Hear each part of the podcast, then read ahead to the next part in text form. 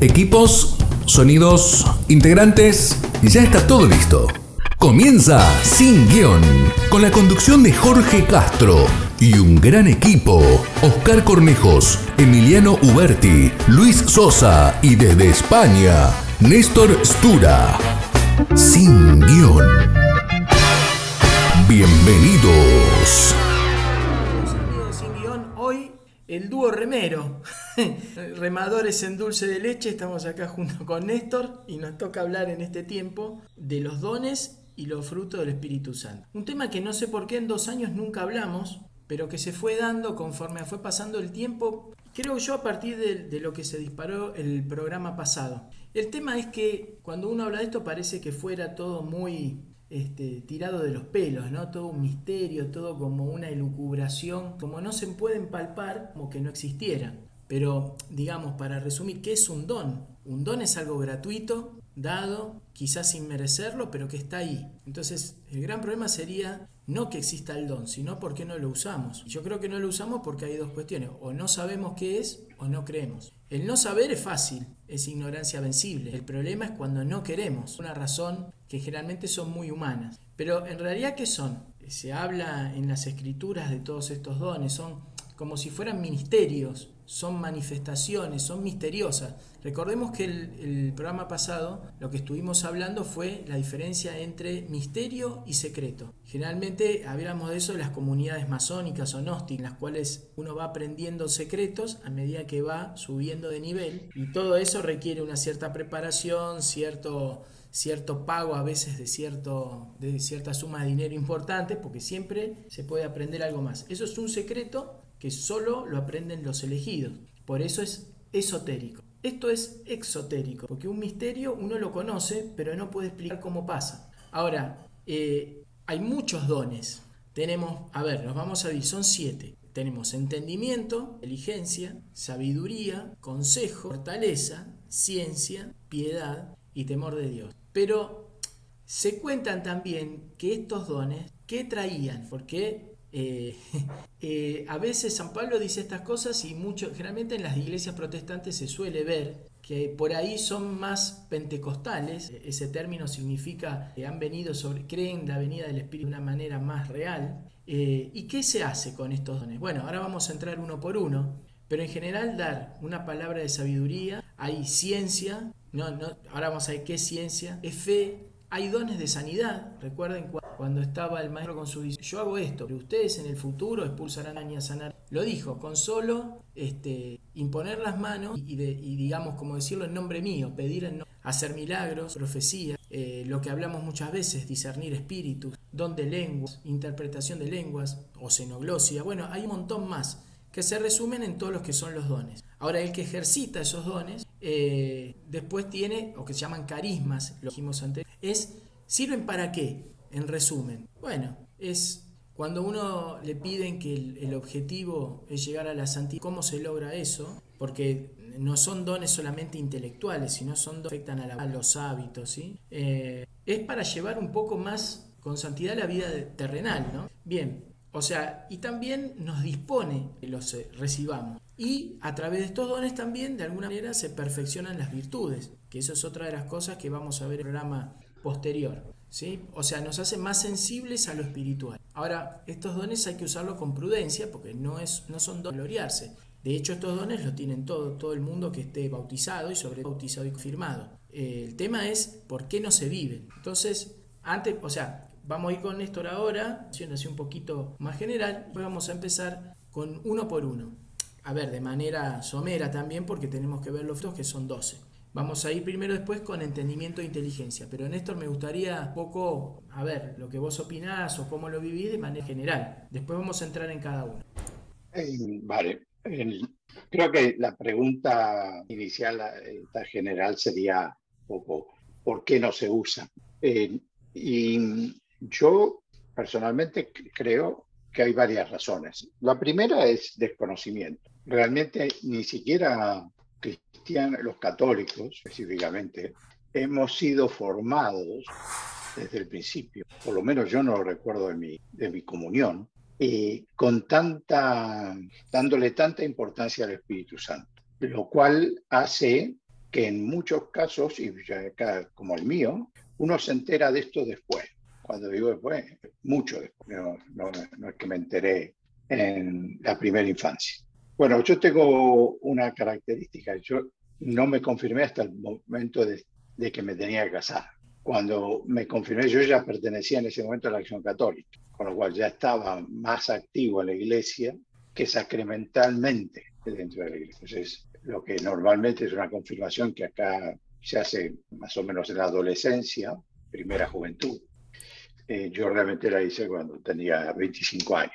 Y recién ahí me enteré que iba a recibir al Espíritu Santo. Y ahí más o menos me empecé a formar en qué era. Para ese tiempo también yo recuerdo alguna charla con un sacerdote en alguna eh, confesión que le y me dijo que le rezara más al Espíritu. Y si bien, por ejemplo, ahora yo me levanto todas las mañanas y sé la oración al Espíritu Santo, o sea, una oración al Espíritu Santo, porque hay muchas, y la, la rezo, en esa época tuve que preguntar, pero ¿cuál era la oración al Espíritu Santo? Que no tenía idea. Es decir, creía en el Espíritu Santo, creía en la tercera persona de Dios, en la Santísima Trinidad, tenía un concepto de qué era el Espíritu Santo, el concepto simple, probablemente el catecismo, que el Espíritu Santo reflejaba el amor de Dios Padre a Hijo y viceversa, y que ese amor entre ellos se reflejaba en una persona, el Espíritu Santo. Pero no tenía el conocimiento, del que vamos a hablar seguramente ahora con los dones, de cómo influía el Espíritu Santo en nuestra vida, en nuestra vida diaria, y cuánto puede impactar el Espíritu Santo en nuestra vida. Entonces, yo creo que ese es el primer punto del por qué no. No, usamos, entre comillas, el usamos más al Espíritu Santo de lo que corresponde. Primera, por desconocimiento. La segunda causa es peor, porque el desconocimiento siempre es algo que se puede solventar fácilmente. Tardará más o menos, pero si, si no le pones inconveniente y te pones a estudiar, terminarás por entenderlo. La segunda causa es por falta de fe en el Espíritu Santo. Es decir, es cuando al Espíritu Santo lo tenemos, como lo dice bien, como la tercera persona, pero como si fuera el nivel de la tercera persona. Una de las cosas importantes que nosotros rezamos en el credo es que el Espíritu Santo está en la misma, al mismo nivel que el Padre y que el Hijo. No es ni más ni menos, me dice la misma adoración y gloria. Entonces, ese aspecto hace que muchos de nosotros no lo tengan en cuenta. Y generalmente cuando uno dice no lo tiene en cuenta, lo nota porque esa persona que no tiene en cuenta el Espíritu Santo se le nota en sus pensamientos, se le nota en su actitud. Entonces, los dones que veremos ahora realmente ayudan a ser un mejor cristiano en todo sentido. Pero eh, yo creo que esa es la causa por la cual el Espíritu Santo poco pasa largo en esta sociedad. Bien, bien, Néstor. No, bueno, yo creo que lo, lo más grave acá es, es el tema de, de por qué sabiendo no lo queremos, no los queremos ejercitar, que puede ser por falta de fe, pero y aquellos que tenemos fe, ¿por qué no lo hacemos? ¿Qué es lo, qué es lo que nos traba para hacerlo? Porque si, si estos dones se vivieran dentro de las comunidades como deberían ser, no habría crisis como la hay ahora. ¿Por qué pensás que teniendo fe no se viven? Eh, bueno, eh, vuelvo a lo que dije. Creo que lo primero y principal es, el, es ese desconocimiento que tenemos del Espíritu Santo en toda su plenitud son muchos los textos de la Sagrada Escritura que nos indican y que nos dicen, es decir, los beneficios del Espíritu que nos trae el Espíritu Santo. Es el mismo Jesucristo el que le dice a los apóstoles, les voy a mandar el Espíritu Santo Paráclito y Él lo formará. Es decir, fíjense que la importancia de esto, porque Él que estuvo, depende de, de qué exégeta será más o menos entre dos y tres años viviendo con los, con los apóstoles. El que estuvo, eh, en realidad, para que ellos se formen totalmente, comprendan las escrituras, lo que él le dijo y todo lo demás, les manda el Espíritu Santo. En ningún momento dice, bueno, con lo que yo les dije le basta y No, no, no. Yo tengo que subir al cielo, cuando esté en el cielo les voy a mandar el Espíritu Santo y Él les va a dar esa eh, ese conocimiento que le falta sobre qué fue lo que se dijo, cuáles las sagradas escrituras, etc.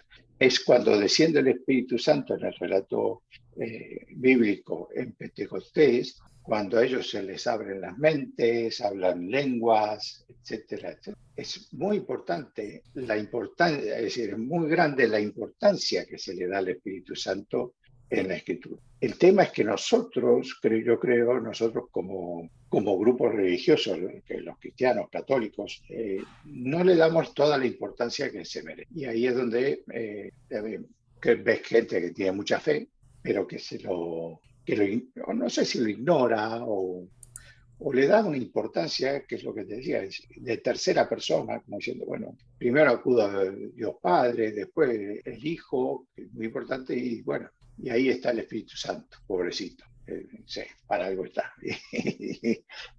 y, nadie se le... Eh, y no le damos la suficiente importancia. Pero eh, lo, lo, veo como algo normal, no porque esté bien, normal, por lo que yo te digo, es decir, en mi caso personal fue ya bastante mayor con un sacerdote que me dijera, eh, recele al Espíritu Santo todos los días. Y yo le pregunté, ¿cuál, ¿qué oración al Espíritu Santo? Entonces, eh, y, creo que recién con el Reino Cristo uno recibe la oración famosa del Espíritu Santo, llega a los corazones de tus fieles, etc. Y la aprende de memoria porque la, nosotros la recitamos cada vez que empezamos alguna tarea importante. Entonces, ya por formación nosotros en el Reino Christi, al Espíritu Santo le damos una eh, función intercesora, eh, una función iluminadora, que realmente nos abra la mente y el camino para cualquier cosa que tengamos que hacer, incluso esto que estamos haciendo en este momento. Por eso creo que la gente no le reza tanto, no le está, porque desconoce la importancia que tiene, la, ignora, por desconocimiento o por falta de fe. Bien, bien. Néstor, vamos a ir pasando así de a poquito, ¿sí? Vamos a, ir viendo don por don. En este caso, el primero que nos toca es el don de inteligencia o entendimiento. En general, lo que uno piensa cuando hablamos de entendimiento o inteligencia es como que se confunde. Entender para mí es como una, un poco más que el saber sobre algo digamos, yo creo que inteligencia es resolver un problema, ejecutar determinada eh, función en cierto lugar, y sos inteligente en cuanto a tu saber cultural, te moves de forma inteligente trabajo. Pero entendimiento me parece como que es algo como más profundo, ¿no? Es como si fuera el, el saber pensar, el tener el sentido común, saber pensar, saber distinguir, discernir. Pero discernir qué? Digamos, toda la información que nos va llegando, integrar lo que es formación e información y juntarlo. ¿sí? Es, es la capacidad que tenemos de aprender ciertas cosas. Ahora, la pregunta sería esto. Eh, es como, de alguna manera, conectar el mundo con la realidad. Recordemos que nosotros vivimos en el pero no somos del mundo. Pero hay que entenderlo. Entonces, pero para entenderlo hay que aplicar este don. Y hay que ver que hay una realidad. Nosotros acá se confunde mucho las, ideologías orientales, donde nos hablan que el mundo en realidad no existe, que es todo un holograma. Entonces, ¿cómo podemos entender al mundo sobre un mundo que no existe? Premisa es muy comprensible. Entonces, para nosotros los cristianos, sobre todo, pensamos que este mundo es real, es cognoscible, pero que a veces no alcanza solamente con el mero estudio sino que hay que integrar, hay que saberlo pensar. imagino, a ver, ¿quién puede ser alguien que haya pensado, bueno, Santo en la suma? Él no solo hizo dos más dos, sino que se puso a pensar la relación del mundo, cómo era, cómo estamos nosotros metidos ahí adentro, o por qué hizo Dios este mundo de esta manera, de esta ordenada, eh, cuál era el motivo. Yo creo que eso es el saber pensar. él sumó información y, sumó formación. Esa formación vino de otras fuentes también, de Aristóteles, por ahí de Averroes, hasta tomó fuentes externas y las compiló en algo que era, es muy interesante. Creo que lo hizo también en parte como, hacían, como hacen hoy los judíos, ¿no? que cuando ustedes los ven que se balancean de atrás para adelante y, discuten entre ellos, discuten todo, se hacen preguntas de todo. Yo creo que eso es entendimiento, el saber pensar. El saber pensar en este caso no solo de cuestiones humanas, de realidades del mundo, sino también pensar las cosas de que vienen del espíritu. ¿Cómo las pensamos? Si son un misterio. Bueno, tratar de bajar un poco eso a la realidad y juntarlo, digamos, el pensamiento y el proceder. Bueno, ese para mí es un pequeño resumen. Por ahí lo hice medio ¿no es cierto? Este, muy, bastante con palabras complicadas, pero es que es complicado. por ejemplo, a ver, un misterio que podríamos decir, que lo hablamos hace dos programas. La Trinidad es un misterio espiritual. Nosotros sabemos que existe, pero no podemos explicar. Es el esfuerzo, por ejemplo, de poder explicar a las demás personas una realidad espiritual que apenas conocemos. Por ejemplo, no, eh, Cristo resucitó. Perfecto, sí. Nosotros decimos que lo creemos. Pero ¿cómo lo explicamos? ¿Qué pasó ahí? A ver, tratamos de pensar, y es importante esto, sí, porque este don nos va a dar más, digamos, una visión un poquito más sobrenatural de una realidad física. Entonces, bueno, tratamos de explicar cómo se puede, porque si el misterio lo conoceríamos, no sería misterio. No sé si voy arrancando, Néstor, ayúdame, dame una mano con eso, pero es, bien difícil esto, porque se mezclan cosas que no, no es solamente tener un IQ de 150. No, vale, a ver, tengo acá, acá al lado mío lo que en Argentina llamamos machete. Y muy, muy breve, pero dice, el don de la inteligencia, la inteligencia es el del Espíritu Santo que nos lleva al camino de la contemplación, camino para acercarse a Dios. Y quizás eso, si lo analizamos, responde a tu duda. Es decir, desde el punto de vista material, humano, trataríamos siempre de ver la inteligencia como una característica, quizá no tanto un don, pero una característica del ser humano, que le ayuda a entender eh, hechos del mundo. Puede ser un hecho científico, la gravedad, puede ser un hecho eh, psicológico, porque una persona llora o está o puede, o puede ser entender un, un, hecho político, por qué ocurrió esto o lo otro. Entonces eso, eso es inteligencia, indudablemente. Pero eso es una inteligencia desde el punto de vista humano. El don de la inteligencia que trae el Espíritu Santo, como dice esta definición que leí, es el don de entender los hechos eh, de la gracia de Dios. Es decir, no está en el tratar de entender por qué ocurren las cosas materiales que nos rodean, sino cómo puedo yo llegar a Dios desde este mundo. indudablemente, la inteligencia es un don que necesitamos acá.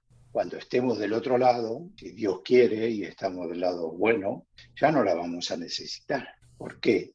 Porque tendremos todo el conocimiento necesario. Lo importante en en esta vida y en, es llegar a la otra. Y es lo único importante. Y eso es lo que el don de la inteligencia nos tiene que hacer ver. El don de la inteligencia acá no sirve tanto para saber por qué entra la luz a través de la ventana que tengo frente a mí, sino cómo puedo hacer yo en este mismo instante para que con mi pensamiento y mi palabra me acerque a Dios. Y si en ese camino puedo además acercar a uno que me esté escuchando, eso sería mejor todavía. Pero la inteligencia que uno le tiene que pedir al Espíritu Santo no es aquella de decir, ayúdame a ver cómo invierto mejor mi dinero para ganar más. No, es cómo invierto mi esfuerzo, mi tiempo, mis pensamientos, mis sentimientos para llegar a Dios. Esa es la inteligencia que tenemos que pedir. Fíjate que eh, se me está ocurriendo, se me, está, me estoy acordando un caso que más de una vez hemos hablado de él, el santo cura de Ars. El santo cura de Ars cuentan en todas sus historias, no era un hombre tremendamente inteligente desde el punto de vista humano. Es decir, no era un hombre que disfrutaba eh, que lo visitaran los científicos para que les explicara él la teoría del Big Bang. El santo cura de Ars era un hombre tremendamente inteligente en los, en los hechos de Dios. Sabía confesar, sabía conocer el pecado, y sabía cómo hacer que la gente se arrepintiera realmente de su pecado para acercarse a Dios. Y el santo cura de Ars es reconocido dentro de la iglesia como una persona tremendamente inteligente, pero en ese en el, en el buen sentido, no necesariamente. En el, después hay otros dones que nos van a acercar más a, a lo mundano, pero el don de la inteligencia, pidámoslo y usémoslo y ahí vamos a ver que todos lo tenemos para acercarnos a Dios. No todos tenemos la inteligencia para entender perfectamente la teoría de la eh, de Darwin, eh, ¿cómo se llama? de la evolución. No todos tenemos la, inteligencia para entender eh, cómo se mueven los planetas, pero tampoco es importante. Eso es realmente, a, los ojos de Dios, tremendamente secundario. Lo importante es saber cómo acercarnos a Dios y lo que tenemos que pedir es, entonces cuando hablemos de don de inteligencia, acordémonos de saber qué clase de inteligencia es la que estamos eh, pidiendo y qué clase de inteligencia es la que tenemos que utilizar desde el punto de vista religioso, que no significa que es el que tenemos que usar eh, en el trabajo cada día que tengamos que hacer una suma o una resta. Claro. Buenísimo, Néstor. Bueno, vamos a hacer el primer cortecito. Hoy vamos a estar homenajeando. Esto es como una especie de, dictadura musical. Generalmente suelo elegir yo solo nada más. Así que este, este programa lo vamos a dedicar a The Police, una banda icónica de finales de los 70 y 80. Este primer tema, Every Breath You Take, un clásico, y enseguida.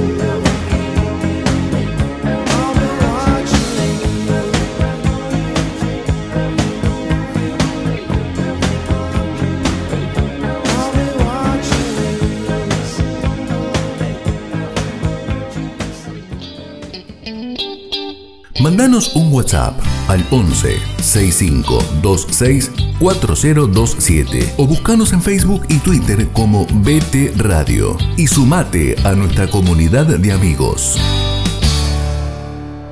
Hola, soy Silvia, vivo en Neuquén, soy salteña, he vivido 24 años con un padre excelente, me ha transmitido muchísima tradición, muchísimas costumbres, eh, un padre presente, un padre que acompañó toda mi vida. Hace cinco años que no está, pero lo tengo presente en mi corazón y en mi vida las 24 horas. Eh, no sé si todos los padres pueden brindar a sus hijos lo que él me brindó a mí. Me brindó confianza, me brindó creer, creer en la vida. Bueno, para todos los padres que siguen a sus hijos acompañando, feliz día. Amigos, segundo bloque de este programa de dones y frutos estamos tratando del Espíritu Santo. No creo que lleguemos a ver los frutos, ya, te, ya estoy anticipando. Y el segundo don que nos toca, estamos hablando del entendimiento e inteligencia, es la sabiduría. Entonces, es como que, por eso digo que a veces se mezcla el anterior con este, porque pareciera que fuera lo mismo. Y yo voy a decir lo que eh, podríamos decir que esto se podría resumir para los que tienen un cierto conocimiento como metafísica. Y vamos a tomar a, Tomás de Aquino, ¿no? que dice que la sabiduría es el conocimiento cierto de las causas más profundas de todo. Es decir, usar esta inteligencia o este entendimiento en favor de entender cómo suceden las cosas y esto nos hace, este es el movimiento, ¿no? reflexionar. ¿Por qué? Porque ¿qué es lo que hay que sacar a través de la sabiduría? Generalmente uno, en la visión occidental, el sabio lo tenemos como a un maestro zen, ¿no? Sentado tocando una campana o sentado mirando la nada. O los que son más este, por ahí cinéfilos, como con el maestro Yoda, ¿no? De la Guerra de las Galaxias. Un tipo que muy callado, que muy observador y siempre como que da la palabra justa en el momento justo. Bueno, lo que yo tengo que tratar de discernir con la sabiduría es qué cosa es lo bueno, qué cosa es lo malo, qué cosa es verdad y qué cosa no es verdad. Es decir, mm, la sabiduría hace que tengamos un mejor juicio. Es más, es como que es el complemento ¿sí? de, lo, de lo que hablamos anterior del entendimiento. Es decir, eh, tenemos que saber con la sabiduría, por ejemplo, no sé, pienso en lo laboral, aquella persona que ha estado mucho tiempo en el mismo lugar no solo aprende a cómo hacer el trabajo, sino a resolver un problema con éxito. Bueno, eso es sabiduría. Eh, por ejemplo, evitar peligros. No sé, me encanta la velocidad. Entonces, no sé, los ingenieros trazaron la ruta que el máximo es 130 por hora y yo quiero ir a 250. Bueno, la sabiduría me dice que, a ver, empíricamente puedo ir a 250, pero si lo hago, estaría poniendo en riesgo mi vida, con lo cual e, esa es la sabiduría, basada en el entendimiento anterior. No puedo tener sabiduría si no tengo entendimiento previo, porque el entendimiento es como que de alguna manera me llena de conocimiento para yo tomar una decisión. Es decir, ¿qué es lo contrario a esto? Bueno, es ser tonto, es ser estúpido o ser un loco, digamos que no puede, no puede discernir. O lo entiende pero no lo pone en práctica, que es un estúpido. Eh, o quizás, no sé, eh, a veces lo entiende a medias, puede ser medio tonto. Es decir, es, es, como que, y vos ese conocimiento no te lo olvidás, sino que lo vas profundizando con el paso de los años. Por ahí con más o menos intensidad, pero es un poco así.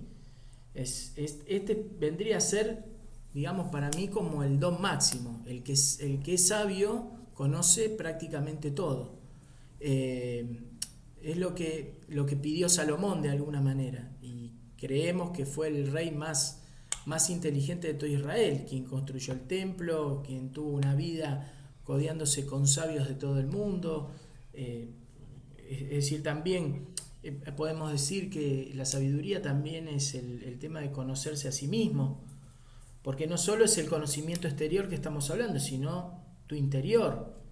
¿Cómo vas a dar un consejo espiritual a alguien si vos no lo vivís? Entonces, también habla sobre ese conocimiento sobre uno mismo y esas relaciones que hay con el ambiente, con el creador, y lo, va poniendo lo va poniendo eh, como en una especie de balance y va decidiendo si esto, si aquello, como si fuera un juez, con las pruebas, los alegatos, va decidiendo si esto está bien, esto está mal, si esto no corresponde o si esto corresponde. El juez carga con una, con una sabiduría aplicada que se va pasando, que es la jurisprudencia, es decir, cuando eh, va leyendo los casos de, parecidos anteriores que se van archivando y va tomando también decisiones sobre muchos aspectos.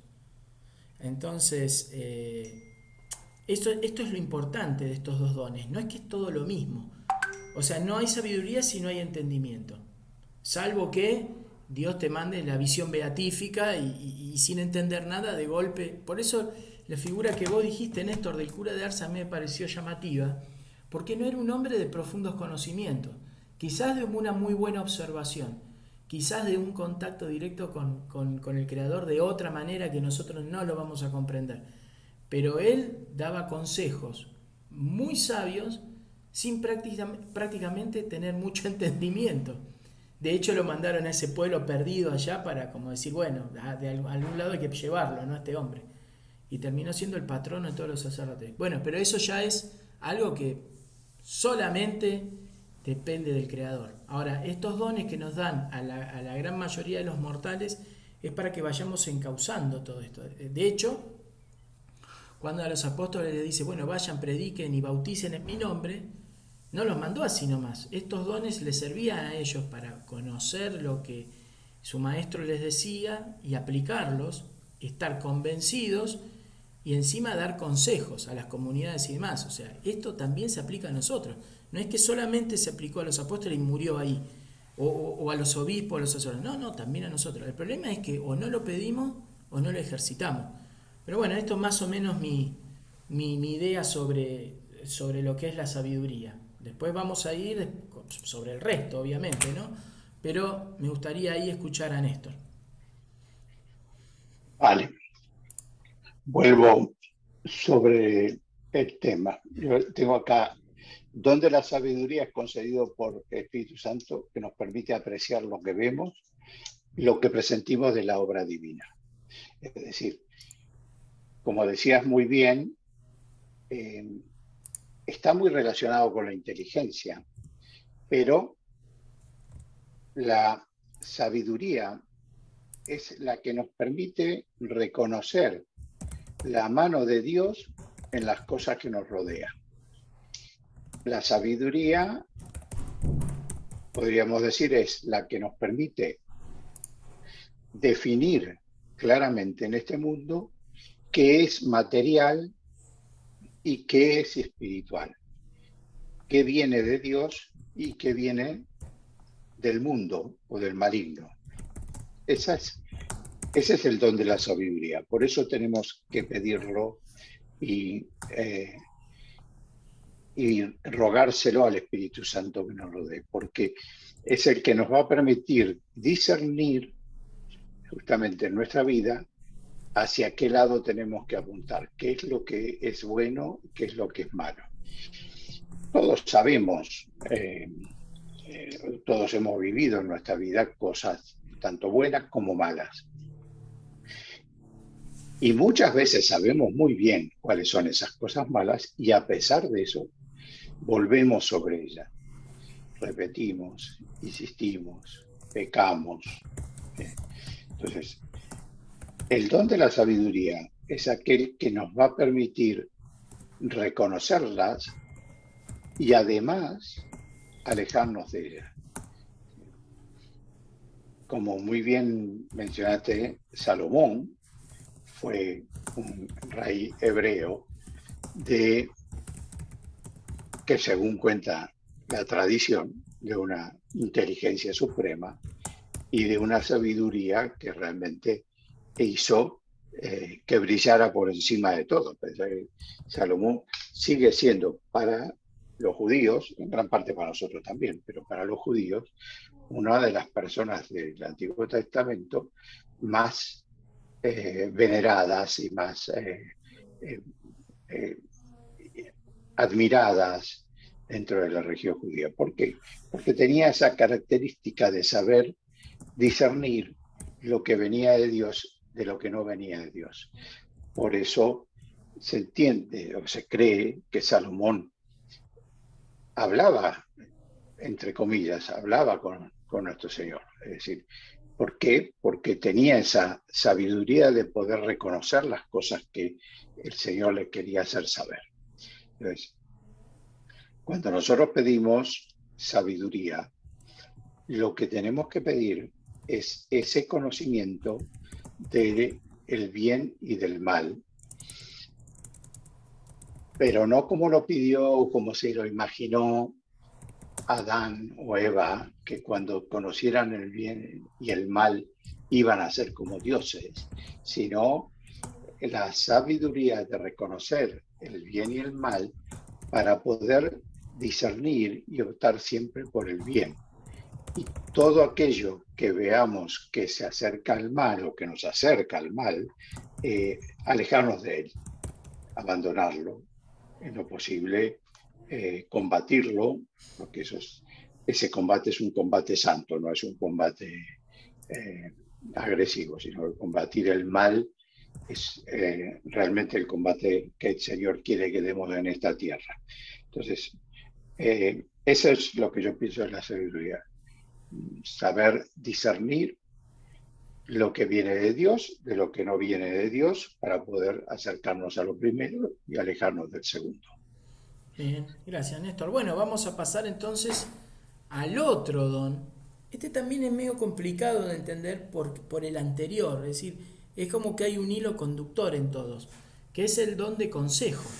Es decir, acá yo creo que Decíamos que tenemos que entender qué es lo bueno de lo malo, saber la verdad de lo que no es verdad, decíamos en sabiduría, pero consejo es decir, de alguna manera, ¿para quién? Es decir, es una recomendación de lo que uno podría pensar o decir ante un problema. Entonces es medio complicado porque decir, pero ¿cómo? Si sabiduría era prácticamente lo mismo. No, acá estamos hablando de entenderlo y ahora llevarlo a la práctica. Es decir, a donde llegaba la sabiduría era comprenderlo. Bueno, esto es decir, bueno, ok, lo hago, pero ahora lo llevo a la práctica. ¿sí? Eh, por ejemplo, no sé, eh, encontrar soluciones, ¿no? Desde un punto por ahí personal, porque también los consejos son propiamente personales. Después hay que ver si la otra persona lo acepta. Pero digamos, el bagaje de entender la situación, de encontrar lo bueno y lo malo, de lo que es verdad o no verdad, de saber eh, introducirse en la realidad de este mundo, me hace tomar una decisión. Por ejemplo, ¿qué decisión? La creencia religiosa. Yo soy ateo, porque me han criado así o demás. Entonces, ¿qué pasa? Evalúo todo esto y tomo una decisión. Bueno, esa decisión, para ponerlo, no es que sea en este caso, es el consejo, porque por ahí pido consejo a alguien sobre por qué debería hacer tal cosa o por qué tal otra. Por ejemplo, negocios, por qué tendría que tener este socio y, o no, si invertir en este lugar o no, metas personales, crecimiento personal, demás. O lo podés tomar de manera individual o pedir a alguien una ayuda. ¿sí? Eh, digamos, por ejemplo, a ver, ¿quién puede ayudarnos en eso? Un contador, un abogado, un médico, ¿sí? Pero generalmente es a cambio de un pago, que es lo que sucede. Cambio, acá lo que estamos diciendo es acercarse a una persona sabia por un problema determinado o por una decisión determinada que no tengo la capacidad de tomar por miedo, porque no sé, porque tengo una presión X, y esa persona viene y con su entendimiento y con su sabiduría me da su consejo desde no solo de su mente, sino desde su espíritu, en este caso, porque estamos hablando de cuestiones espirituales, sobre un tema que puede tener implicancias materiales, pero que sobre todo es espiritual. Por ejemplo, yo puedo decirle, mira, siento, siento algo y no sé qué hacer. Si nosotros tuvimos un caso así que nos, que nos había contado, el, ¿te acordás el diácono permanente allá por el 2020, si mal no recuerdo? Que tenía por ahí una vocación y no sabía.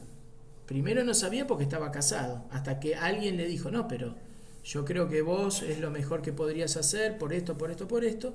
Y él tomó una decisión para transformarse en diácono, en diácono permanente y así fue y todavía lo es hoy.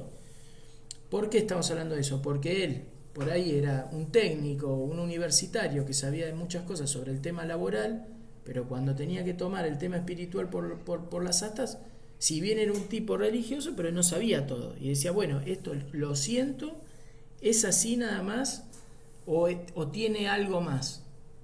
¿Qué, qué, ¿Qué parámetros me ayudarían a mí a tomar una sana decisión? Porque es una decisión de toda la vida. Si me equivoco con esto, es un problema, porque también acarrea un problema familiar si no lo es.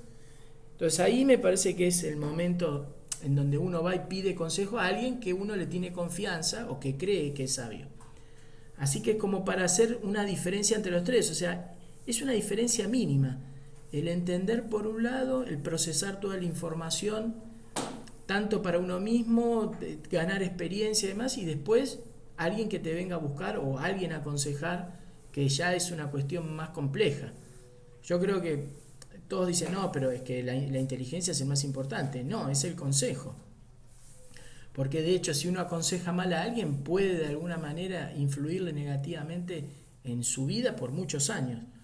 Eh, lo atribuyo también, Néstor, viendo que no solo las cosas positivas, por ejemplo, cuando uno sigue a un gurú, uno lo decide porque toma, cree que esa persona sabe más, esa persona le da un consejo, uno lo sigue y después, eh, por no discernir lo que es verdadero de lo falso, termina siendo todo patas para arriba. Pero uno sigue un consejo de una persona que por ahí creía que era sabia. Eso, o sea, puede ser para un lado o para el otro tomado, pero es complejo. Así que bueno, me gustaría en este escuchar, porque este es bravo. A ver, em, vuelvo al tema de, del uso de... Eh, los dones del Espíritu Santo tienen esa dualidad de eh, sonar a cosa muy material, humana, y en realidad los tenemos que pensar siempre desde el punto de vista espiritual ustedes piensen que Jesús, cuando nos dice que nos va a mandar al, Paráclito y nos va a enseñar que mm, en ningún momento pensó que nos venía a enseñar cosas materiales de cómo trabajar la carpintería. sabía Jesús también desde niños. Entonces, lo que nos viene a enseñar es siempre algo que tiene que ver en nuestra relación con Dios y nuestro espíritu. El don de consejo, bien dijiste hace un momento, es llevar a la práctica lo que venimos viendo como dones de la inteligencia y de la sabiduría. El don de consejo es saber aplicar con nuestros hermanos, con quien nos rodea, esa inteligencia y esa sabiduría. Saber dar un consejo cuando corresponde y cómo corresponde. Y siempre pensando en que ese consejo va a acercar a mi hermano al, a la gloria de Dios. Es decir, todo lo que yo pueda decir para que se aleje o para que realmente le haga daño a su alma, indudablemente será algo que no está dentro de lo que es la sabiduría del Espíritu Santo y no está dentro de lo que es el don de consejo. Entonces, el don de consejo que hay que pedir siempre también, para no quedarnos nosotros guardados, acumulando esa sabiduría sin, sin darla, es, eh, es ese don que nos permita sacar de adentro nuestro lo que tengamos, lo que hayamos aprendido durante nuestra vida, con, nuestra, con nuestro sufrimiento, con nuestro trabajo, con nuestra oración, para darlo gratuitamente a quien nos rodea y darlo de una forma eh, de apertura total y con la única intención de que el otro se acerque a Dios. No más que eso. El resto está en manos de Dios. Lo que nosotros podemos hacer es eh, dar ese consejo. Si la otra persona lo quiere tomar, no lo quiere tomar, si, si lo utiliza para bien o para mal, ya es otro tema. Ya no está en nuestras manos. Pero el primero y principal es ese, es darlo para beneficio de él en su relación con Dios. Ahí se soltó, se soltó uno de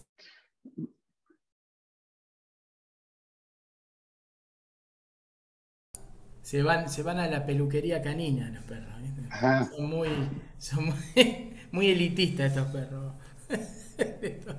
Bueno, no, decía que bueno, nos vamos al corte y vamos a escuchar ahora Mensaje en una botella, otro clásico de, de, de The Police, Message in a Bottle.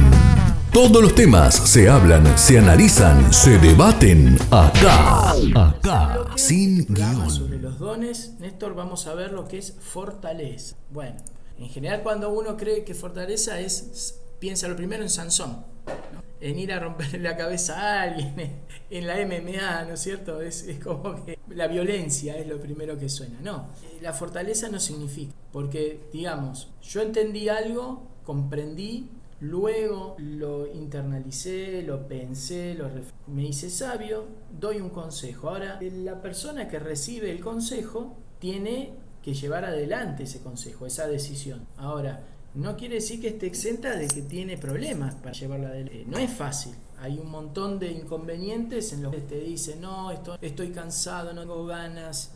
Entonces, ¿qué hace? Realmente queda agobiado ¿no? por las dificultades y no logra muchas veces completar su, su deseo de mejorar o de cambiar o de elegir. Termina siendo un mediocre más. Entonces, ¿para qué sirve esto? Para eso. Es decir, es superar, digamos, todos esos problemas. A ver, suponete que, a ver, vos tenés la decisión de casar, pero, a ver, el don de la fidelidad es algo, tiene que ver con la moral, porque digamos, tentaciones vas a tener a rolete, pero ¿por qué no lo harías? No, porque yo tengo de alguna manera un bien moral, que es el de fidelidad, no se puede ver, pero si yo no tengo fortaleza, es muy fácil, ese objetivo que yo me propuse en ser fiel no se va a cumplir. Ese es el, ese es el punto. Por ejemplo, de manera, eh, tengo que, me propuse este, levantar una empresa, algo más terrenal. Me dieron un consejo de cómo hacerlo, yo traté de entender, de hacerme más sabio, pero ¿qué pasa? Por cuestiones, digamos, humanas, políticas, lo que sea, me es muy difícil llevarla adelante. No tuve fortaleza, Ahora, esta fortaleza, a diferencia de la fortaleza física que se hace entrenando, esta se puede pedir. Es decir, entiendo que hay problemas, entiendo que voy a tener que pasar por, problemas, pero también entiendo que lo puedo superar. Gracias a un don sobrenatural, porque hay veces que uno se siente tan agobiado que parece que no tiene salida humanamente. Entonces, cuando no hay salida, digamos, porque la confusión está en tomar todo esto de manera humana y no espiritual. Entonces, cuando hay una salida, es esta, decir, bueno Dios, necesito que me des esta fortaleza porque yo no lo puedo cumplir, o sea, no puedo llevar esta cruz que me pusiste, esta mochila está muy pesada, él ya lo sabe, pero como dice el refrán, tampoco te va a poner una cruz que no puedas cargar, pero hay veces que pareciera que es difícil de llevarla, entonces te da la fortaleza para que vos puedas afrontar la tormenta más o menos bien. Entonces, a veces, a veces solo pueden pasar, no sé, tiene que estar de alguna manera eh, también es una virtud, pero no vamos a tocar ese tema. ¿sí? Vamos ahora a poner la fortaleza como don, porque con virtud quiere decir otra cosa. ¿sí? Así que bueno, me gustaría escucharte ahora, Néstor, con, con esta, que viste que tiene como un hilo, no es que están todas tiradas de los pelos, ¿no? Eh, para terminar, como el último don, y ahí entraría eh, para mí el más difícil. Pero bueno, vamos con la fortaleza. algo que dijiste en un momento eh, es importante que se entienda. Cuando se habla de fortaleza, se habla de fuerza sobrenatural. Siempre estamos hablando, acuérdense, de temas espirituales. No estamos hablando acá de dones eh, para ser un campeón de triatlón. Es decir, no estamos eh, viendo que el Señor, que a través del Espíritu Santo nos dio, nos dé dones para poder ser eh, campeón en matemáticas, en triatlón, o eh, ahora que después vienen lenguas para que sepamos hablar 200 idiomas en vez de 14 o 13 o 2 o 1. ¿okay? Entonces, no, no estamos pidiendo eso. Siempre estamos hablando de dones sobrenaturales. Por eso hablamos al principio de que para esto lo primero y principal es tener fe si yo no creo que Dios exista, yo no creo que Dios eh, esté representado por tres personas, este, eh, Dios, de, más está pedir, es preferible pedir dinero, que, por algún motivo, porque no va a ser Dios seguramente, no llegue dinero, de arriba ganándolo en la lotería, trabajando. Lo Bueno, estamos hablando de dones sobrenaturales. La fortaleza es la que me permite aplicar las cosas que estamos eh, comentando. Es la que me permite perseverar. Vos lo dijiste muy bien con un ejemplo, la fidelidad. nosotros tratamos, por lo menos, lo logramos en muchos casos, pero tratamos, por lo menos, de ser fieles a nuestro matrimonio, a nuestra fe, a nuestro Dios, eh, ser fieles a lo que, mm, lo que creemos que está bien. Y muchas, muchas veces nos enfrentamos a una vida que nos muestra todo lo contrario. Es decir, el mundo nos ayuda, nos invita a ser infieles.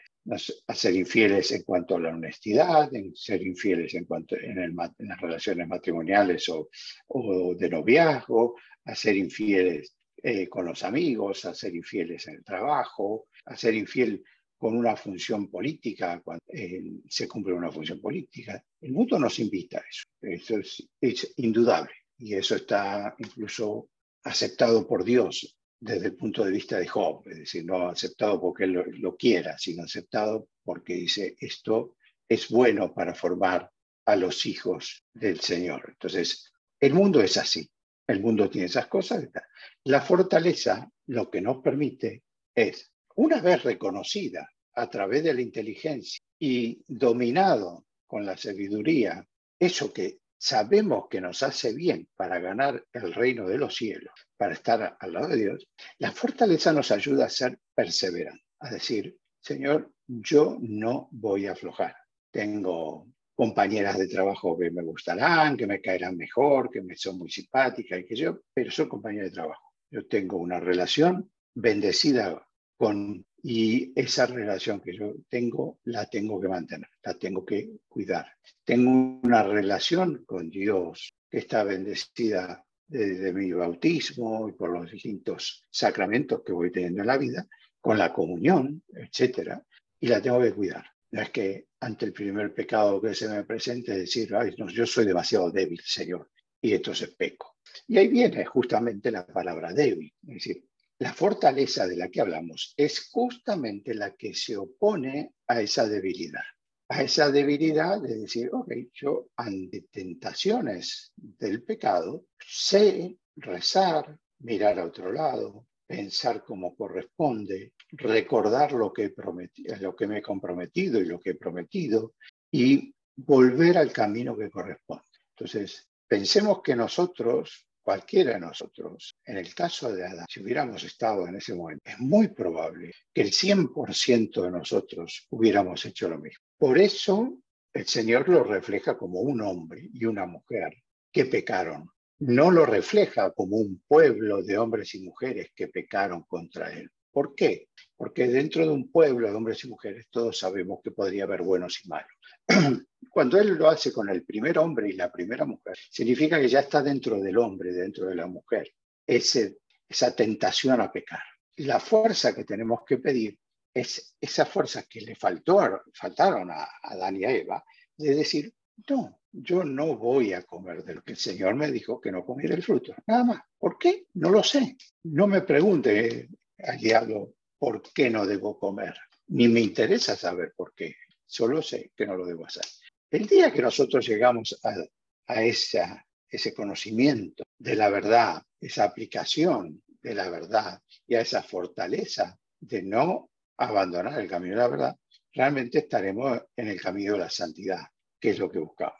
Entonces, cuando pidamos fortaleza al Espíritu Santo, pidámosela en ese sentido, que nos dé la fuerza para siempre volver al camino de la de la verdad, del camino del Señor, que nos dé la fuerza cuando caemos de levantarnos y volver a mirar hacia Él. Eso se da en la confesión, pero tenemos que tener la fortaleza de saber decir perdón e ir ante un sacerdote y confesar.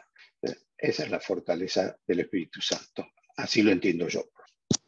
Jorge, estás en, estás en mudo de, Sí, lo había sacado justamente porque había sonidos animalescos en el medio. Bueno, no, decía que quizás para mí el, más complejo de entender es el que viene, el próximo, que es el llamado don de la ciencia. ¿Por qué? Porque el don de la ciencia uno lo, a ver, casi como obligado dice, no, esto yo soy exento, porque estamos hablando de la historia de la ciencia, ¿no? La revolución científica, además, Pero bueno, con todo lo que es de alguna manera el, el conocimiento empírico, la práctica, la prueba, la observación, el método, y así podríamos tener cantidades y cantidades de hablar sobre leyes y sobre límites y sobre temáticas. Muchos, muchas personas religiosas son también científicas, o sea que no hay una, quizás como se quiere hacer ver hoy, una, una diferencia, como que algo no puede, como una persona científica no puede ser religiosa o viceversa. De hecho, lo hemos visto. Ahora, el tema acá es que no estamos hablando de ciencia empírica, ni ciencias sociales. Entonces, es decir, ¿qué significa en este punto la ciencia? Bueno, ese es el, ese es el gran aplicar. Yo creo que lo que quiere decir eh, no es un método, sino es, es, ver las relaciones que hay natural y lo sobre cómo se manejan, cómo es el orden. Entender el orden no desde, lo, desde el plano de la física, de la química, sino cómo es las relaciones entre una y otra. Es, es bien complejo de entender porque si bien podemos entender cuestión física a través de del estudio de la ciencia tradicional, también tenemos una ciencia difusa para nosotros, que es la ciencia espiritual. Es decir, lo que venimos hablando. ¿Cómo se interrelaciona una cosa con todas entre todas? Es complicadísimo. Es decir, bueno, a ver, para bajarlo un poco a la realidad. Yo vivo en una casa con... Pero yo veo que hay un ecosistema. ¿Cómo funciona esto? A ver. Y mira, uno es esto, se funciona así. El pasto, las plantas crecen de tierra, los animales se relacionan entre sí. Hay una cadena alimentaria. Eh, cómo interfiere, no sé, el frío, el, el agua para que ese ecosistema funcione y yo estoy dentro de ese ecosistema. Entonces, ¿qué hago yo ahí? ¿Cómo es la relación con, con los aspectos naturales? Es decir, yo voy viajando en un auto, la fuerza, no sé, una cierta velocidad aplicada, una inercia, y yo estoy dentro de, yo soy actor dentro de ese ecosistema o en, en ese acto. Entonces, a mí me parece que lo que hace es físico, pero a nivel es, recordemos aquella visión de Santo Tomás de Aquino, ¿no? del observar la naturaleza, como todas las cosas físicas estaban relacionadas con, con, una, con un desear de Dios, funciones de tal que se hacía así, que se hacía así, sobre los misterios de por qué están ahí, o sea, cuál fue el objetivo. Si no, está la famosa teoría de los huecos, ¿no? Dios existe mientras hay un hueco. Cuando el hueco se descubre, Dios queda atrapado. El, pueblo judío tiene un concepto distinto, es decir, Dios quiere que nosotros conozcamos esos misterios y los va revelando poco a poco. Y no es para que Él quede, digamos, en un rincón, sino para mostrar su magnificencia. Pienso que es al revés. Entonces, a mí lo que me parece es eso, ¿no? La relación de lo físico con lo espiritual. ¿Cómo es? El por qué quiso esto, hizo así, por qué orden. Hacernos estas preguntas y también basarlo en lo que es nosotros, ¿no? Es decir, es, esto yo creo que es un poco, la situación. Es, complejo igual, ¿eh? no voy a decir que no, porque... Pero es complejo de explicar, pero es fácil de entender lo que estoy diciendo. Eh, igualmente los que vienen después son fáciles de entender y muy difíciles de practicar. Y ahí es donde vamos a ir los últimos Pero me gustaría escucharte a vos, Néstor, con el tema de ciencia. Sí, es correcto lo que decías al principio. Es a veces un poco difícil explicar porque estamos, eh, la mente nuestra está acostumbrada a hablar de ciencia y hablar de la ciencia eh, física que conocemos eh, de haber estudiado en el colegio y de lo que vemos en nuestro mundo real. El, don del Espíritu Santo de ciencia que pedimos no se refiere a eso. Eh, vuelvo a repetir algo que dije, es decir, que nosotros pidamos el don de ciencia al Espíritu Santo desde el punto de vista espiritual. No significa que no podamos pedir también al Señor que nos dé el don de ciencia física para ayudarnos en nuestro día a día o nuestra tarea, porque más de uno de nosotros, católicos convencidos, somos científicos o somos ingenieros, y entonces tenemos una vida que está relacionada con el mundo material desde el punto de vista del conocimiento. Por eso tenemos que separarlo, es decir, eso no está mal y no está mal que si lo tenemos lo sepamos usar bien. El don de ciencia es del que estamos hablando ahora, que viene el Espíritu Santo, es el que nos ayude a tener ese conocimiento del que venimos hablando, de lo que es nuestra vida espiritual. Es aquel que trae luz sobre lo que nosotros recibimos desde el bautismo. Nos, a nos, nosotros, principalmente los católicos, no todos los cristianos se bautizan como nos bautizamos nosotros siendo bebés. Es decir, hay muchas eh, religiones, eh, hermanos alejados de, nuestra iglesia, pero que eh, consideran que eso es una barbaridad y se bautizan cuando ya son eh, adolescentes o en la juventud o ya de adultos, porque entienden que es una decisión voluntaria que por lo tanto tiene que ser hecha con el pleno conocimiento de la persona. ¿sí? Bien, nosotros no, nosotros los católicos desde hace muchos siglos, es decir, ojo que no, esto no es, de la Iglesia Católica después del Vaticano II ni algo de estilo. Eh, desde hace muchos siglos entendemos que eh, se puede bautizar una persona apenas nacida, en el mismo momento de nacer. Entonces, em, lo que nosotros recibimos de conocimiento espiritual en ese momento es nada.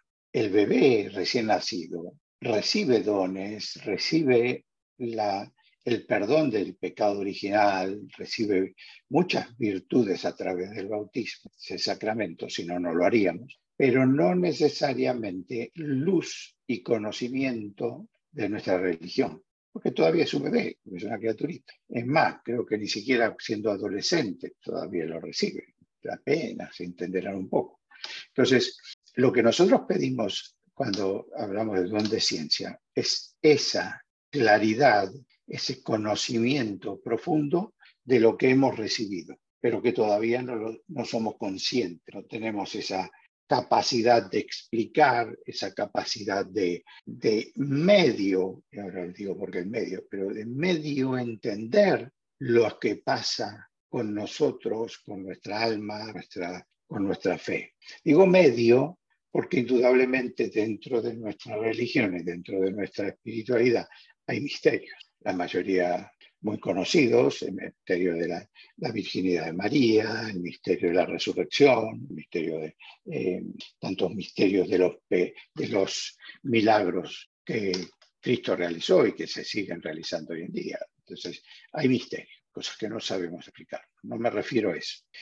Yo me refiero a la, la ciencia de conocer, por lo menos en parte, lo que pasa con nuestra alma, lo que pasa y lo que va a pasar nuestra Tener un conocimiento de qué es lo que debo hacer, qué es lo que a hacer y por qué no tengo. Entonces, el don de ciencia es, bueno, ni que yo diría ni más importante ni menos importante que los anteriores que hemos dado, porque es como una, como una mesa que tiene siete patas esta, y necesita las siete patas para estar estable y estar bien balanceada. Entonces, es una de las patas más pero es algo que tenemos que pedir, porque no, no todos nosotros tenemos la suerte de, tener visiones y que el Señor o la Virgen se nos aparezca y nos explique qué es lo que está pasando. Eso es, es algo reservado a unos pocos. No tenemos ni esa. Entonces tenemos que pedir que dentro de lo limitado que es nuestro cerebro humano podamos entender cosas. Ese el don de ciencia. Gracias, Néstor. Bueno, vamos a ir entonces ahora al tercer corte musical. Ya aparece, mirá todo lo que hablamos, ¿no? Que teníamos que remar en dulce leche. Vamos a escuchar esta que es una de mis favoritas y que tiene que ver mucho con lo que venimos hablando a veces de esas influencias que no nos dejan hacer las cosas que queremos. Eh, esta canción lo explica muy bien. Habla sobre Mephistófeles. Es nada más y nada menos que Wrap Around Your Finger de The Police y en el cuarto bloque continuamos con más guion con los últimos dones, que son para mí los más fáciles de explicar, pero son los más difíciles de vivir.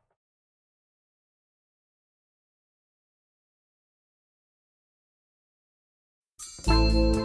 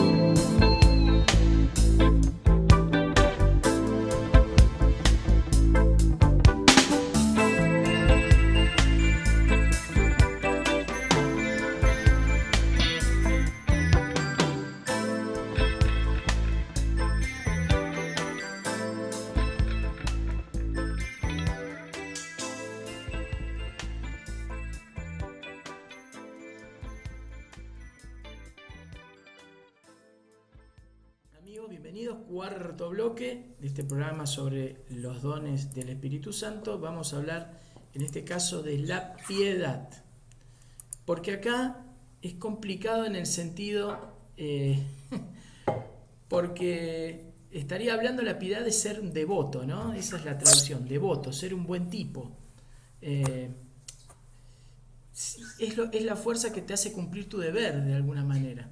Pero no solo con Dios, sino con, los padres, con la patria, los parientes, los amigos, con todo ser humano. Eh, es el que te hace tener devoción hacia las cosas santas, por eso los santos a los santos, ¿no? recordar el, término oriental. Por el amor al prójimo, porque uno hace cosas por los demás, pero no sabe bien por qué. Eso es lo que te da piedad, te da compasión, ¿no? podríamos decir. Eh, y tanto tiene que ver hacia lo espiritual como lo material y a lo personal, porque estamos hablando acá de los padres, de los amigos, de las parejas, pero también a los objetos. Eh, mal podríamos llamarlo lástima, ¿eh? no, no estamos hablando de si es compasión. Representación, no sé, qué sé yo, este, no sé, la, reliquia que te dejó tu abuela. Bueno, vos querés a tu abuela, pero venerás la reliquia también. Es decir, es una, es una cuestión media eh, fácil de entender, pero es difícil de hacer, porque si tuviéramos todos estos gestos, eh, digamos, de alguna manera más, más específicos en la vida, no habría el mundo que estamos viviendo hoy. Es decir, eh, qué sé yo, yo creo que es, es más, por eso digo, es tan fácil, pero nos cuesta tanto, ¿no? Por ejemplo, no sé, vas andando en el auto, alguien te roza el auto, lo primero que querés hacer es bajarte a romperle un martillo en la cabeza. Pero por ahí lo ves que la persona venía medio llorando porque su situación no es buena y terminás compadeciéndote de la persona y le decís, bueno, lo invitas a tomar un café. ¿Pero por qué? Porque no actuaste con, solamente con tu cabeza, sino que, eh, o, con solo con tu corazón, con esa pasión, ¿no es cierto? Sino que tuviste, analizaste la situación y algo te movió el corazón. Si bien los otros dones son más de tu mente, ¿no? El aprender, eh, el, mirar un poco hacia adentro, el, ver los procesos como se van dando, el entender las relaciones entre uno y otro, el aconsejar a los demás, tienen que ver con una cosa que es más bien eh, mental. Esto tiene algo que ver con algo que te mueve el corazón. Por acá no es que estás pensando en una cuestión determinada, sino que es ante una situación el compadecerse, el, hacer algo, no sé, vos vas caminando porque vas a tu trabajo, tenés derecho a estar concentrado porque X, pero es una persona que está ahí tirada y que por ahí hace frío o que por ahí no come. Entonces vos vas y te, te desvías cinco minutos de tu objetivo para comprarle algo para comer. Pero no vas y le decís solamente toma, sino que por ahí le das un abrazo. Eso no es intelectual. Pero es muy difícil de practicar, es muy difícil. O por ejemplo, no sé, si vos ves que, no sé, para decirlo, eh, tengo que ir por obligación a misa todos los domingos. como dice la palabra, sí, tengo que ir por obligación. Bueno, pero a partir del momento en que yo necesito algo, estoy pasando un mal momento, viste que la obligación se terminó. Es decir, yo lo que estoy haciendo es buscar en alguien algo que yo no puedo encontrar o para que me, o para que me ayude. Entonces, ahí deja de ser, digamos, una obligación para hacer un deber. ¿sí? O, por ejemplo, no sé, un militar con su, con su nación. Si él no, quiere ir a la guerra, pero su nación lo obliga de alguna manera porque hay un conflicto. Y por ahí no está ni de acuerdo con el conflicto, pero le debe a su patria la fidelidad, el deber de defenderla. Y aunque esté en desacuerdo, él va y hace lo que la patria le pide. Entonces, ese es, el, ese es la piedad. Hacer las cosas, aunque por ahí uno no esté de acuerdo, que por ahí le cueste, hacerlo.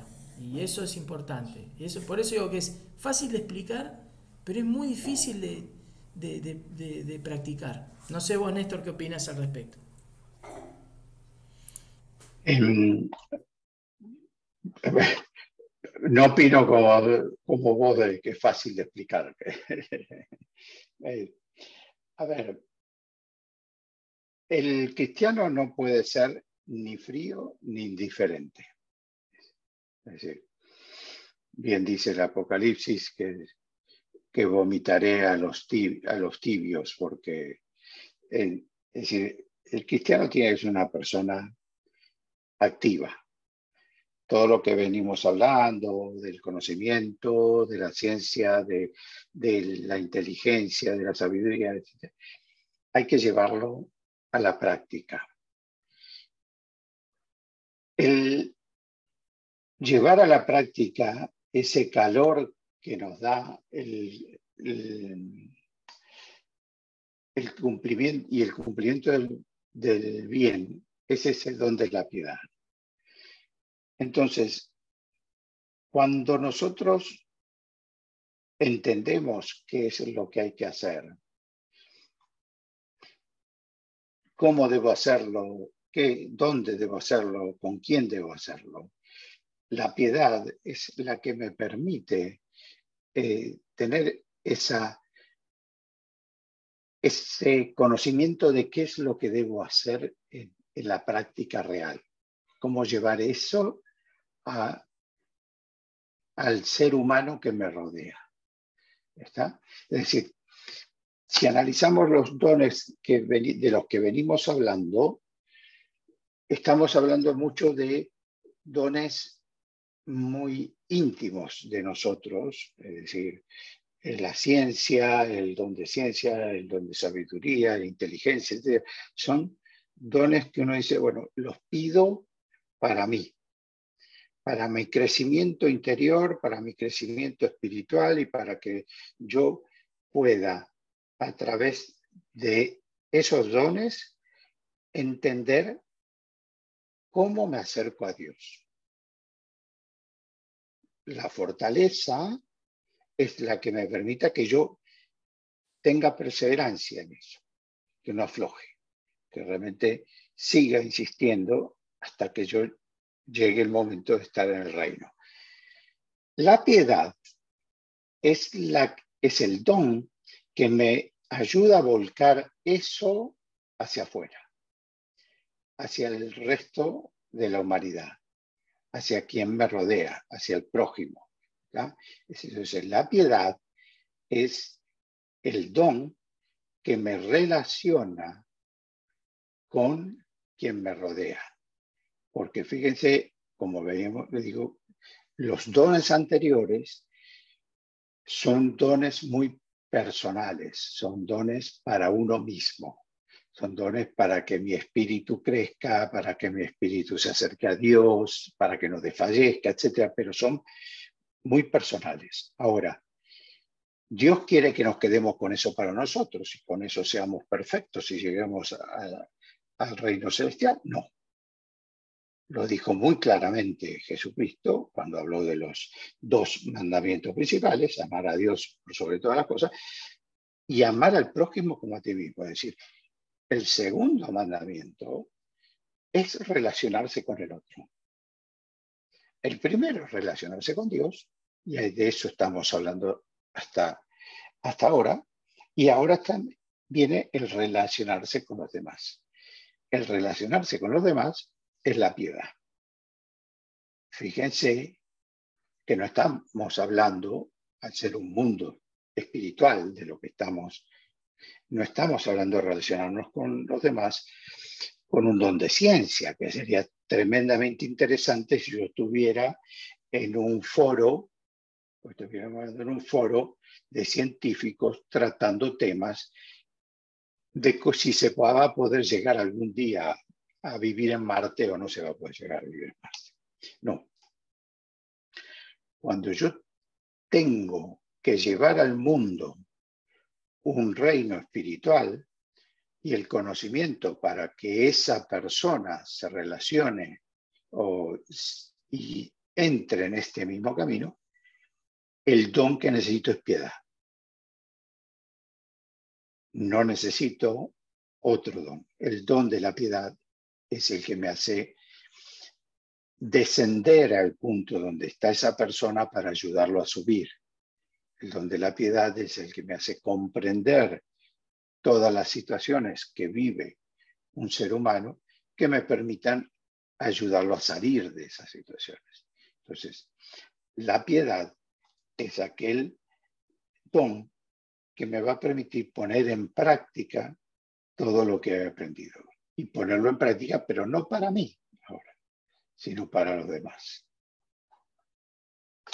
Bien, Néstor. Bueno, vamos entonces al último bloque. Vamos a ir entonces con, eh, vamos a escuchar en este caso, eh, también desde este grupo de polis, que ya estamos llegando al final, eh, todo lo que ella hace es mágico, o magia, para decirlo así.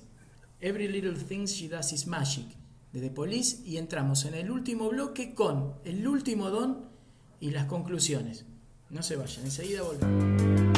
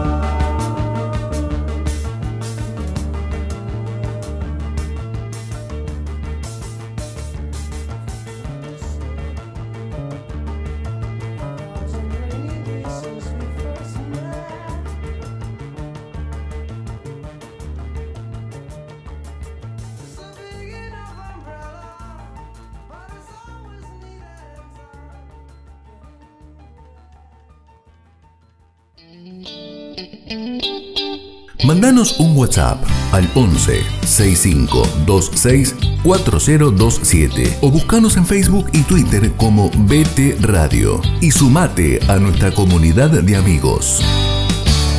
Bienvenidos. Último bloque y conclusiones de este programa de Sin Guión dedicados a los dones del Espíritu Santo. El último don, y este sí que es, es fácil explicar, pero por alguna razón la gente lo deja de lado, es como que lo obvia, ¿no es cierto? Por ser demasiado obvio, quizás.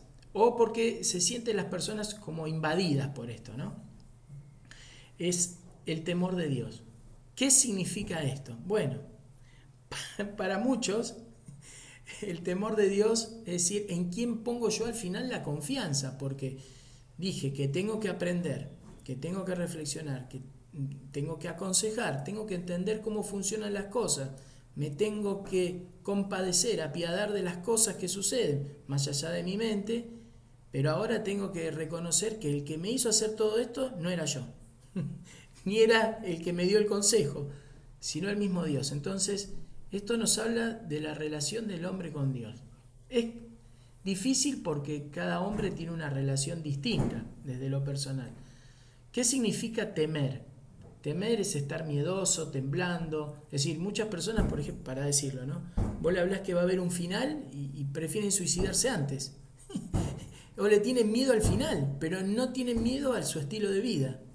Es como que se niega, como decir, no, sí sé que me voy a morir, pero tengo la muerte como que va a pasar, o que no va a pasar, o que va a pasar mientras, no sé, dentro de 200 años.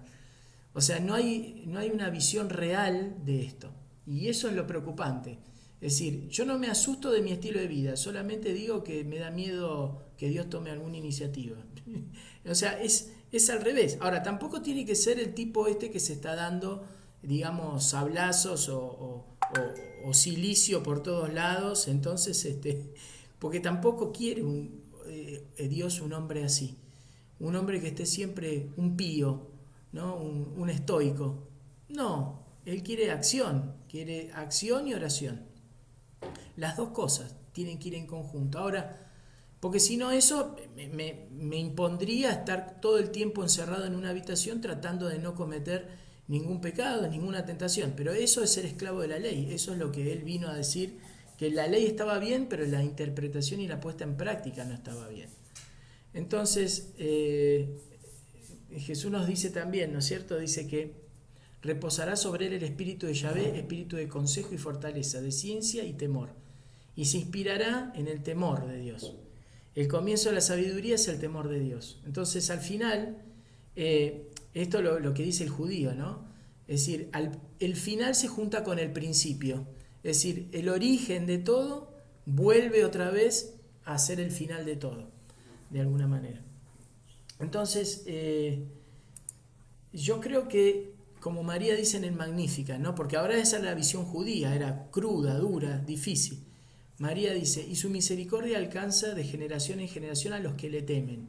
Acá estamos mezclando ya, porque no estamos hablando, eh, estamos hablando algo más, es decir, estamos diciendo que hay algo que se llama misericordia, que hasta ese momento era distinto, ¿no? no se hablaba de eso, era decir, era directamente muy estricto, muy blanco-negro, ¿no es cierto? Como más el, panorama del juez. El juez no puede fallar sin pruebas. Tiene que ser exacto y estricto en su, en su, este, en su juicio, porque si no, como bien la redundancia vale decirlo acá, sería injusto el juicio, si el juez no se basara en pruebas reales. Bueno, pero acá está diciendo, si bien el juez sabe que la decisión que él va a tomar es justa, y que hay pruebas que comprueban que la persona hizo lo que hizo, pero a su vez, como él ve no solo la acción del hombre, sino el corazón del hombre,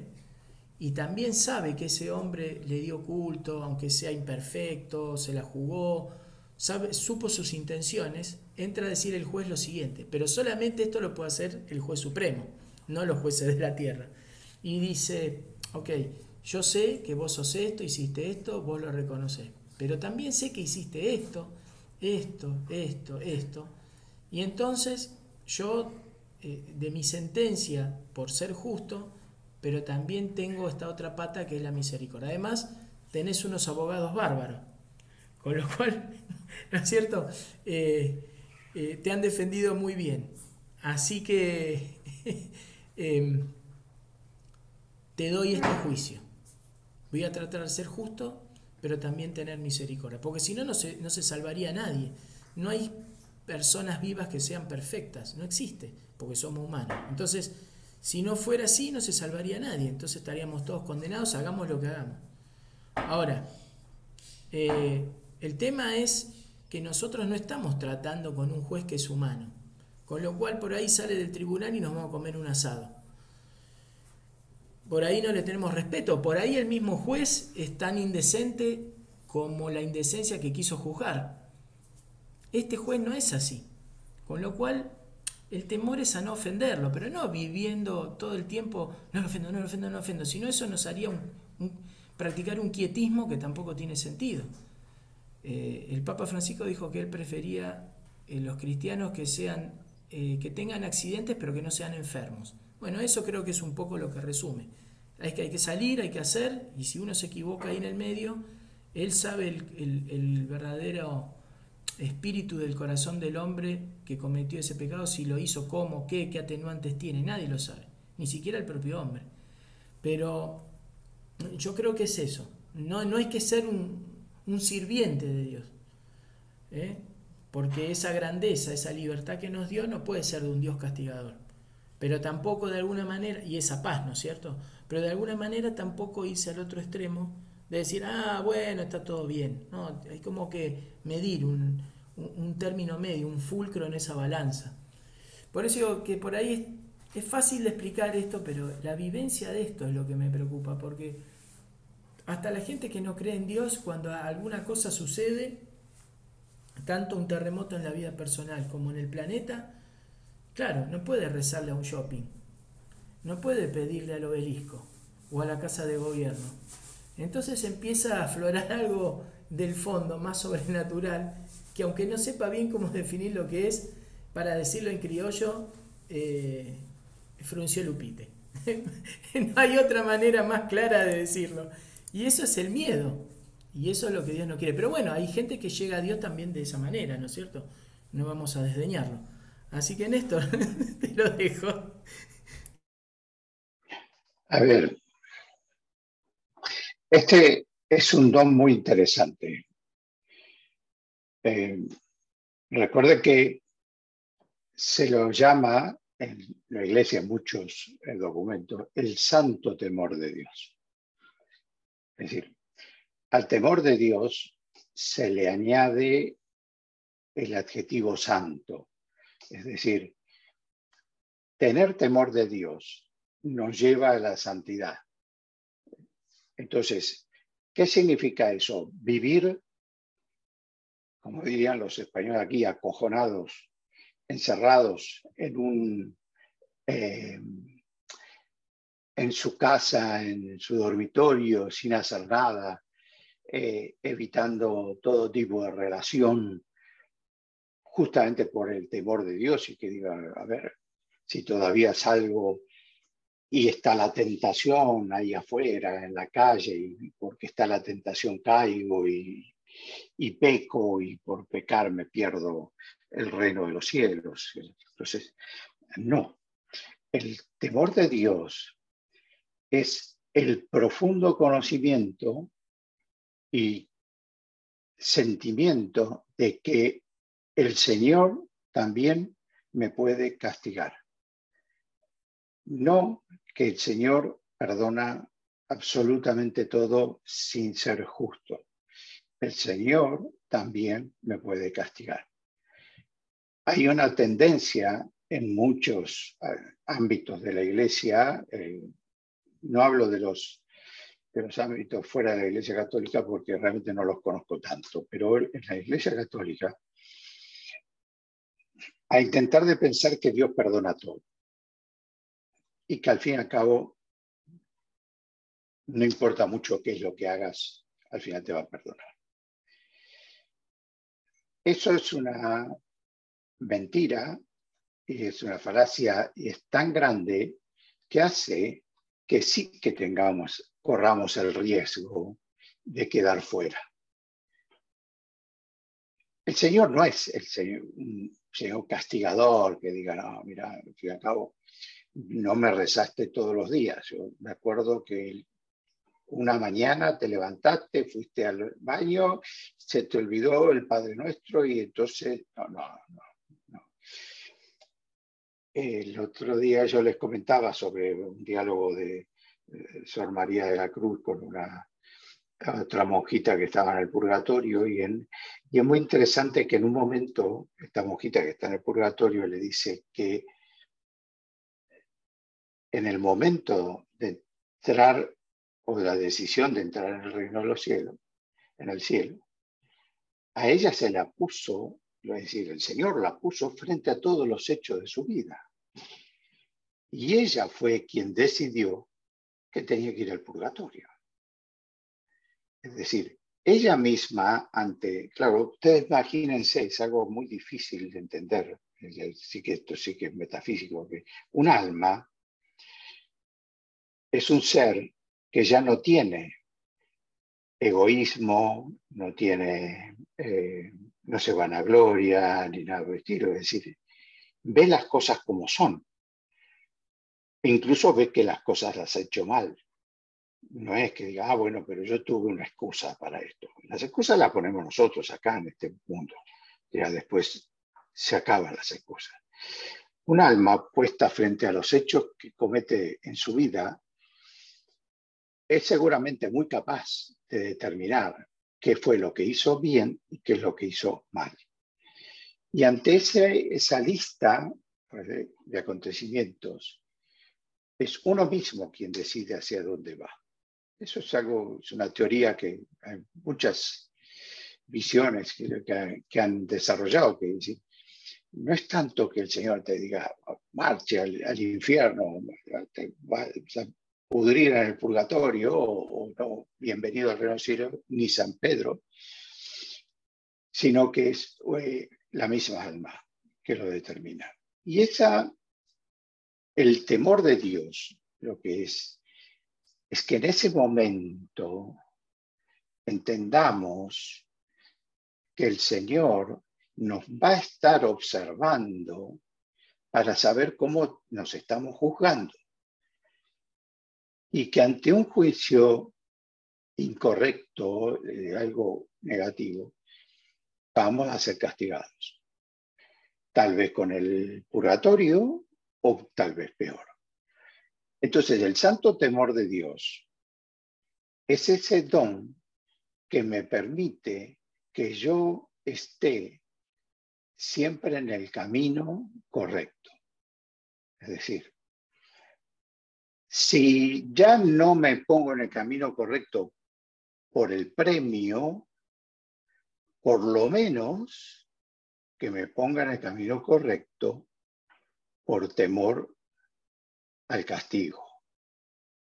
Entonces, no es algo malo, no es decirle al nene, ojo que te, vas a, te va a castigar Dios y te va a mandar al infierno. No, no es eso. Es que nosotros, como seres humanos, adultos, conscientes, entendamos que el castigo después de la muerte también existe y que el Señor va a ser tan justo, pero tan justo, que es posible que nos mande al infierno. Entonces, cuando nosotros tenemos temor de Dios, es apoyar todo nuestro esfuerzo, toda, todos estos seis dones que venimos hablando, que eh, la sabiduría, la inteligencia, la piedad, es enfocarlos hacia el bien.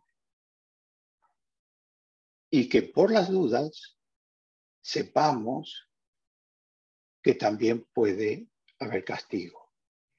Eso no es malo. Es como conducir un coche, conducirlo dentro de las normas, ir por la autopista por el carril que corresponde, no adelantarse por la derecha, etcétera, etcétera. ¿Por qué? Simplemente porque sí. o que soy bueno, no. Porque además de que se debe hacer, porque es más seguro, etcétera, para mí y para los que me rodean, me pueden multar, puede haber un accidente. Es decir, es el temor también a que pueda ocurrir algo malo porque yo no cumpla con las normas que corresponden. Eso es, muy simplificado, el santo temor de Dios. Yo hago todo bien, pero también tengo que tener en cuenta que si no lo hago, puede haber un castigo. Y eso me tiene que hacer mantenerme dentro del camino correcto.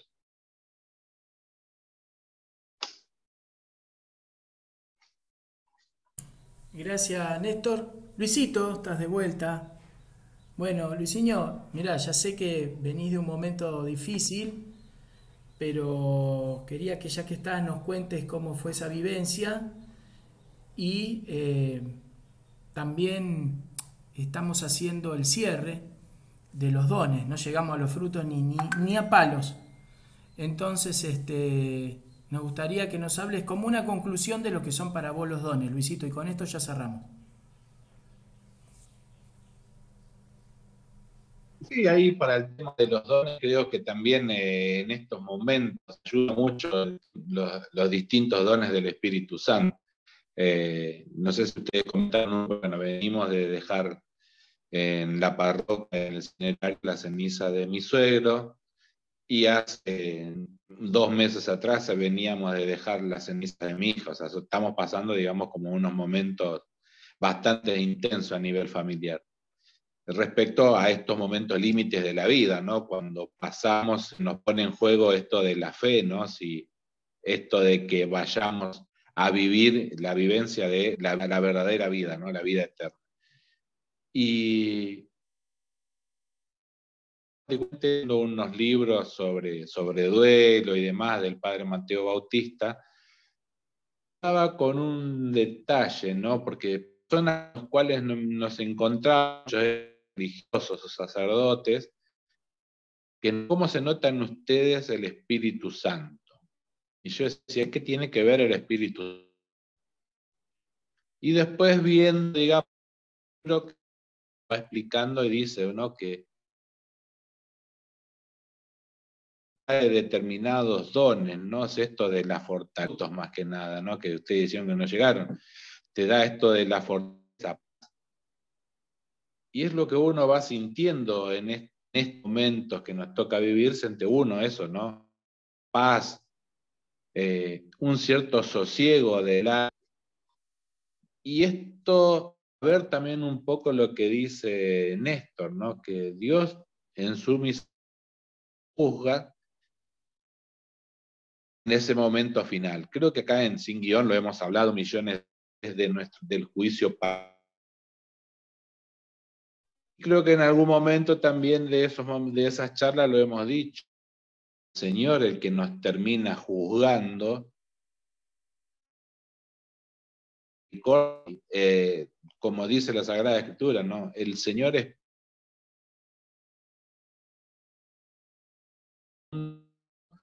porque todo el hombre se salve, todos los hombres, no todo el hombre.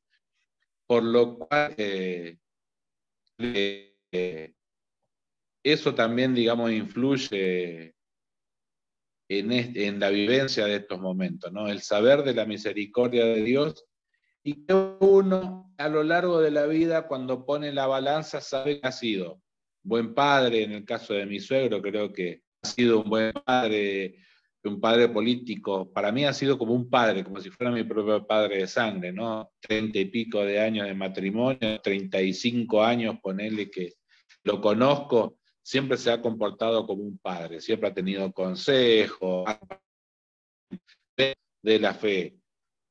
Y una persona fanática, por decirlo en cierta forma, Papa Francisco. No solo por ser argentino, por parte de toda esta vivencia de, la fe, una fe bastante popular y bastante allegada a la gente que era no, no el que lo hablar, le hablaran directamente del púlpito como estando aún más elevado. Y estuviera en el llano, digamos, del pueblo y que hablara como el pueblo, del pueblo para el pueblo. En su momento lo cantábamos para los mundiales, una canción para Y creo que eso es un... No vinieron eh, haciendo el desarrollo del tema del Espíritu Santo, pero bueno, es mi vivencia vivo yo el tema de, de pasar estos momentos a nivel familiar, a nivel, digamos, de uno en, los lugares donde le toca transitar, ¿no? que es un momento en el cual la fe nos va, digamos, asistida por ese espíritu, como decía ya vendrá el paráclito que les hará conocer todo lo que le he hablado de mí. Así que bueno, un poco eso, muchachos, más que nada, mucho más no le puedo decir. Bueno, Néstor, para ir cerrando, tus conclusiones finales. Claro. Em, voy a cerrar como empecé, es decir, dándole al Espíritu Santo la importancia que tiene que es exactamente la misma que padre e hijo. Es decir, un buen consejo que me dieron en mi vida fue que hay que rezarle al Espíritu Santo. Yo también se lo recomiendo a todo aquel que nos escuche, si no lo está haciendo ya mismo. Pero es eh, tremendamente útil desde el punto de vista espiritual ponerse en manos del Espíritu Santo, pedir esa iluminación. Eh, meditar de vez en cuando, por lo menos, esto de los dones. Y cada uno sabe qué es lo que tiene y qué es lo que no tiene dentro de uno. Entonces, rezar y pedirle que nos dé esos dones que nos faltan.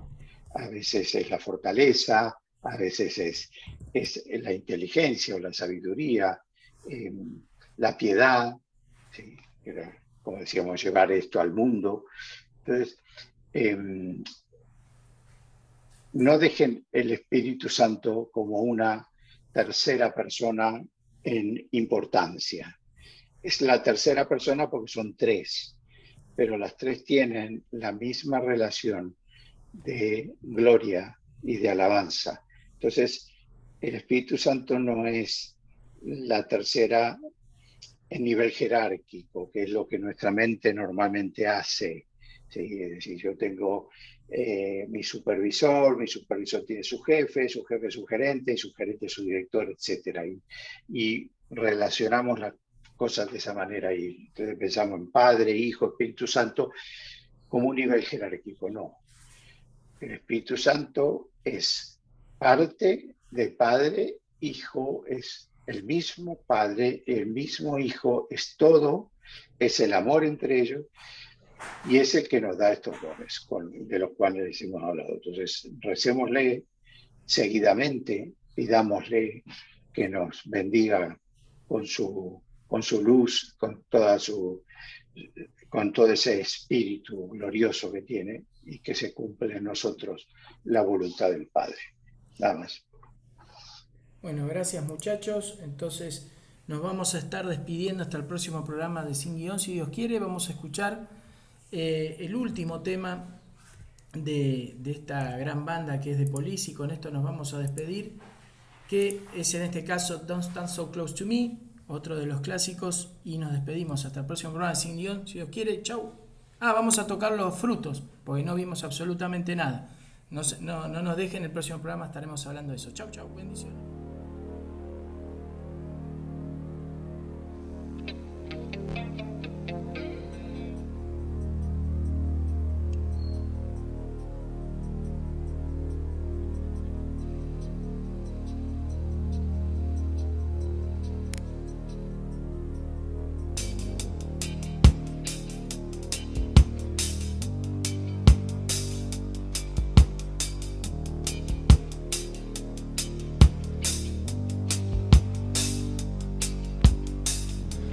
teacher, the subject of schoolgirl fantasy. She wants him so badly, knows what she wants to be. Inside her, there's longing. This girl's an open page, bookmarking. She's so close now. This girl is half his age.